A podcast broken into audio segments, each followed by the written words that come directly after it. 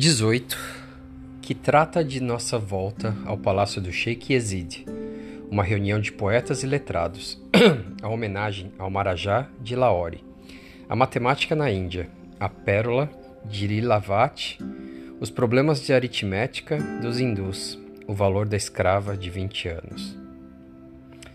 No dia seguinte, à primeira hora do sob, sob um egípcio veio com uma carta do poeta Yazid buscar-nos em nossa modesta hospedaria.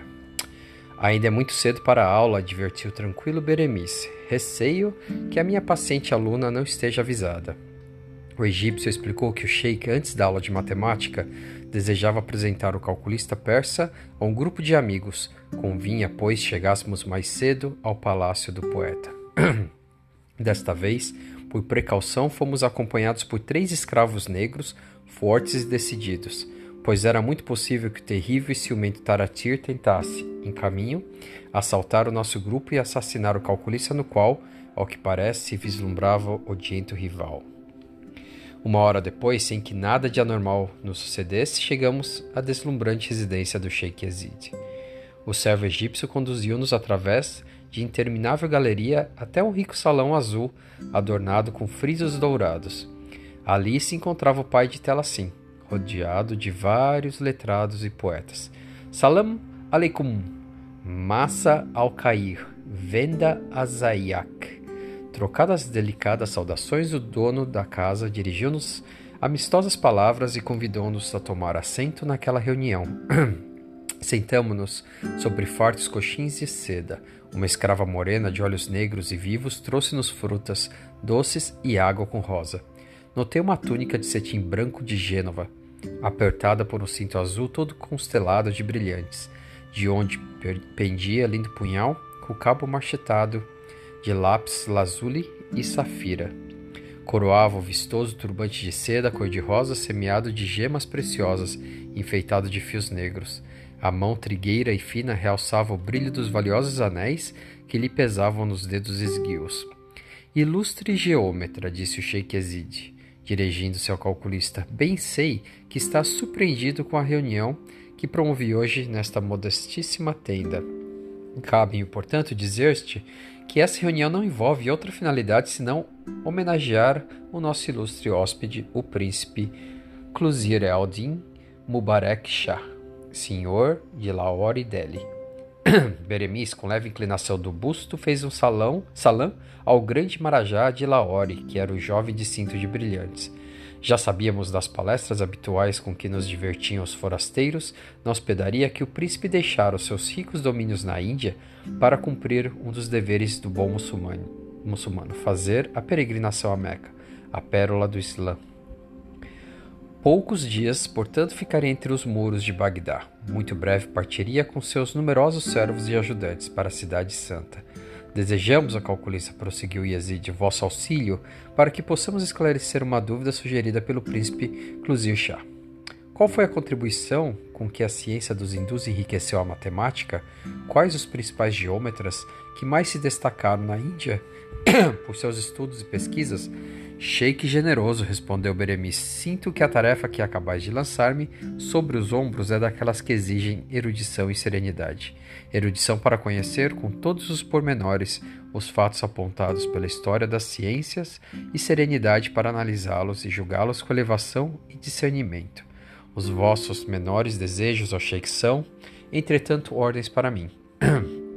Vou, pois, expor nesta brilhante reunião como tímida homenagem ao príncipe Cluzir Shah, que acabo de ter a honra de conhecer, as pequenas noções que aprendi nos livros sobre o desenvolvimento da matemática no país do Ganges. E o homem que calculava assim começou. Nove ou dez séculos antes de Maomé viveu na Índia um Brahmane ilustre que se chamava Apastamba, com o intuito de esclarecer os sacerdotes sobre processos para construir os altares e orientar os templos, elaborou esse sábio uma obra intitulada Subha Sutra, que contém numerosos ensinamentos matemáticos. É pouco provável que essa obra tenha recebido influência dos pitagóricos, pois a geometria do sacerdote hindu não segue o método dos pesquisadores gregos. Encontram-se, entretanto, nas páginas de Subha Sutra vários teoremas de matemática e pequenas regras sobre construções de figuras.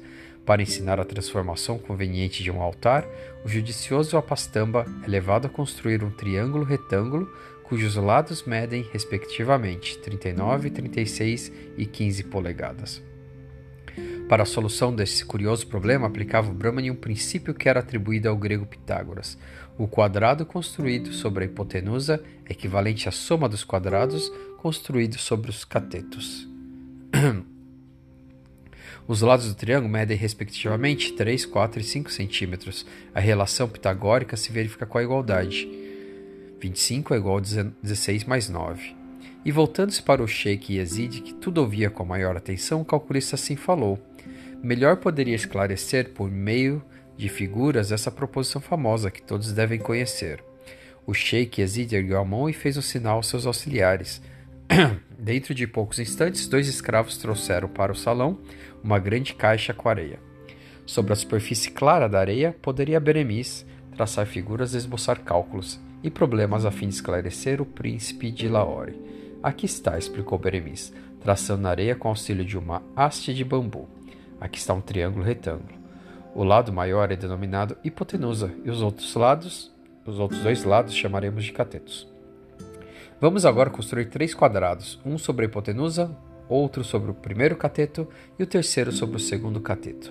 Será fácil provar que o quadrado maior, construído sobre a hipotenusa, tem a área exatamente igual à soma das áreas dos dois outros quadrados, construídos sobre os catetos.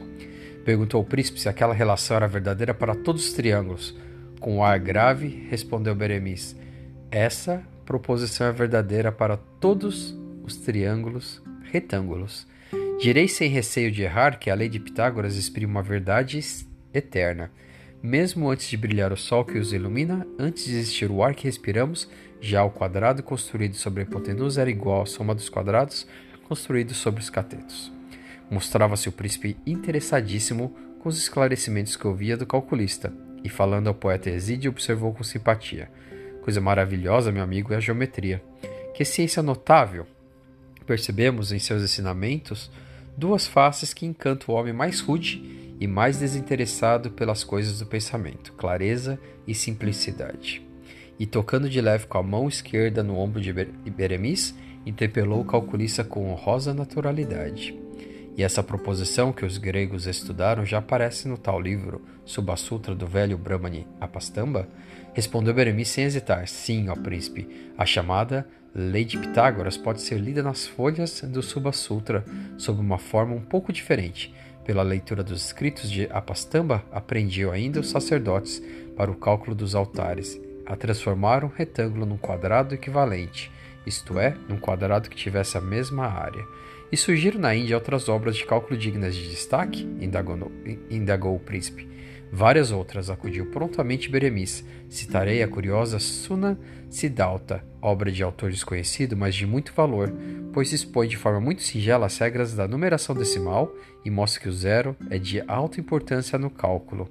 Não menos notáveis para a ciência dos Brahmanes foram os escritos de dois sábios que são hoje apontados pela admiração dos geômetras, Aryabhata e Brahmagupta. O tratado de Aryabhata era dividido em quatro partes: harmonias celestes, o tempo e suas medidas, as esferas e elementos de cálculo. Não poucos foram os erros apontados nos escritos de Aryabhata. Esse geômetra ensinava, por exemplo, que o volume da pirâmide se obtém multiplicando-se a metade da base pela altura. E essa regra não está certa? interrompeu o príncipe. Está, na verdade, errada, respondeu Beremis. Totalmente errada. Para o cálculo do volume de uma pirâmide, devemos multiplicar não a metade, mas a terça parte da área da base avaliada em polegadas quadradas pela altura, avaliada em polegadas. Achava-se ao lado do príncipe de Laore um homem alto, magro, ricamente trajado, de barba grisalha, meio avermelhado. Tipo estranho nos meios dos hindus. Julguei que era um caçador de tigres. Enganei-me. Era um astrólogo hindu que acompanhava o príncipe em sua peregrinação a Meca. Ostentava um turbante azul de três voltas, bastante escandaloso. Chamava-se Sadhugang e mostrava-se muito interessado em ouvir as palavras do calculista. Em dado momento, o astrólogo Sadhu resolveu intervir nos debates. Falando mal, com sotaque estrangeiro, perguntou a Beremis: É verdade que a geometria na Índia foi cultivada por um sábio que conhecia os segredos dos astros e os altos mistérios dos céus?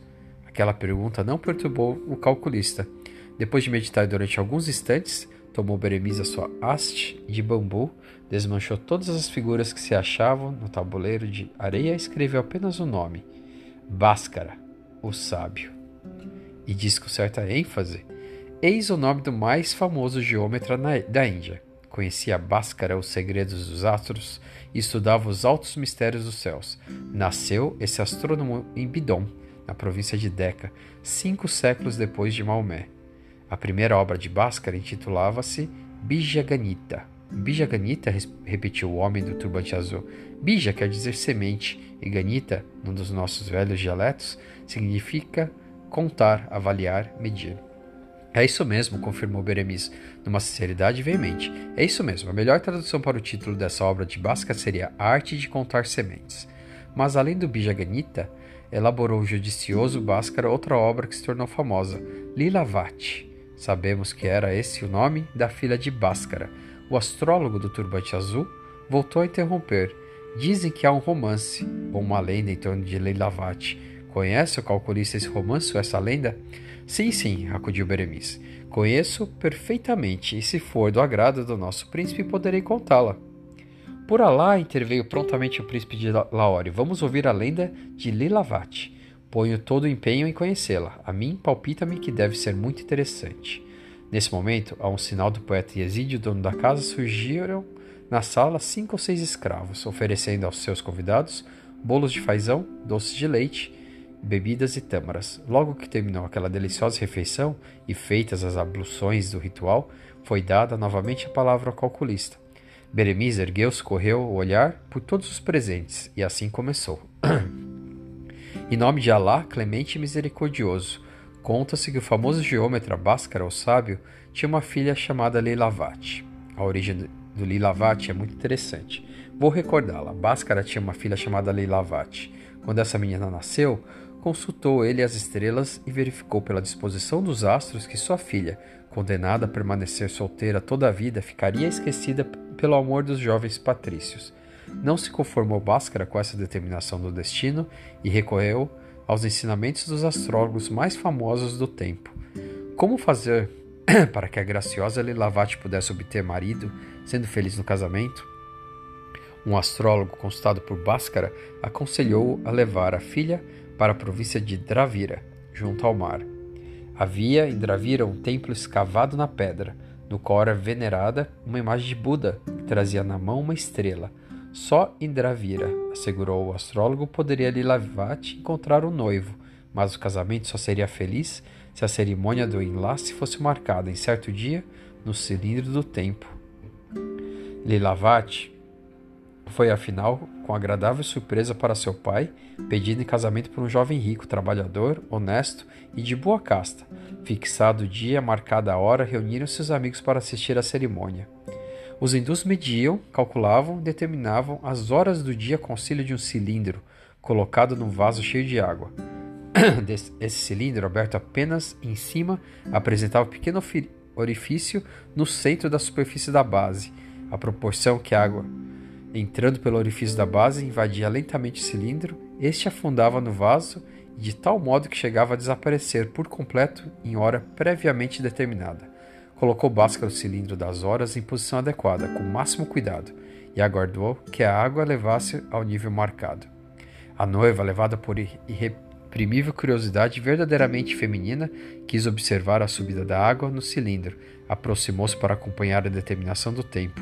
Uma das pérolas do seu vestido desprendeu-se e caiu no interior do vaso. Por uma fatalidade, a pérola levada pela água foi obstruir o pequeno orifício do cilindro, impedindo que nele pudesse entrar a água do vaso. O noivo e os convidados esperaram com paciência largo período de tempo. Passou-se a hora propícia, sem que o cilindro indicasse o tempo como previra o sábio astrólogo. O noivo e os convidados retiraram-se para que fosse fixado depois de consultar os astros, outro dia para o casamento. O jovem Brahmani que pedira a Leilavati casamento desapareceu semanas depois e a filha de Bhaskara ficou para sempre solteira. Reconheceu o sábio geômetra que é inútil lutar contra o destino, disse a filha. Escreverei um livro que perpetuará o teu nome, e ficarás na lembrança dos homens mais que, do que viveriam os filhos que viessem a nascer do teu malogrado casamento. A obra de Bhaskara tornou-se célebre e o nome de Lilavati, a noiva malograda, surge imortal na história da matemática. Pelo que se refere à matemática, Lilavati faz exposição metódica da numeração decimal e das operações aritméticas sobre números inteiros. Estuda minuciosamente as quatro operações. O problema da elevação ao quadrado e ao cubo ensina a extração da raiz quadrada e chega até mesmo ao estudo da raiz cúbica de um número qualquer. Aborda depois as operações sobre números fracionários, com a conhecida regra da redução das frações ao mesmo denominador. Para os problemas, adotava Bhaskara enunciados graciosos e até românticos. Eis um dos problemas do livro de Bhaskara. Amável querida Lelavati, de olhos doces como os da tenra e delicada gazela, dize-me qual o número que resulta da multiplicação de 135 por 12. Outro problema igualmente interessante que figura no livro de Bhaskara refere-se ao cálculo de um enxame de abelhas.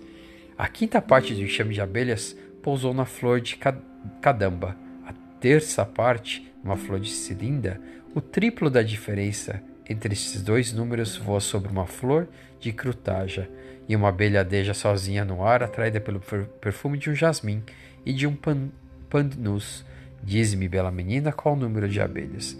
Bhaskara mostrou em seu livro que os problemas mais complicados podem ser apresentados de uma forma viva e até graciosa, e Beremi, sempre traçando figuras no tabuleiro de areia, apresentou ao príncipe de Lahore vários problemas curiosos, colhidos na obra Lilavati.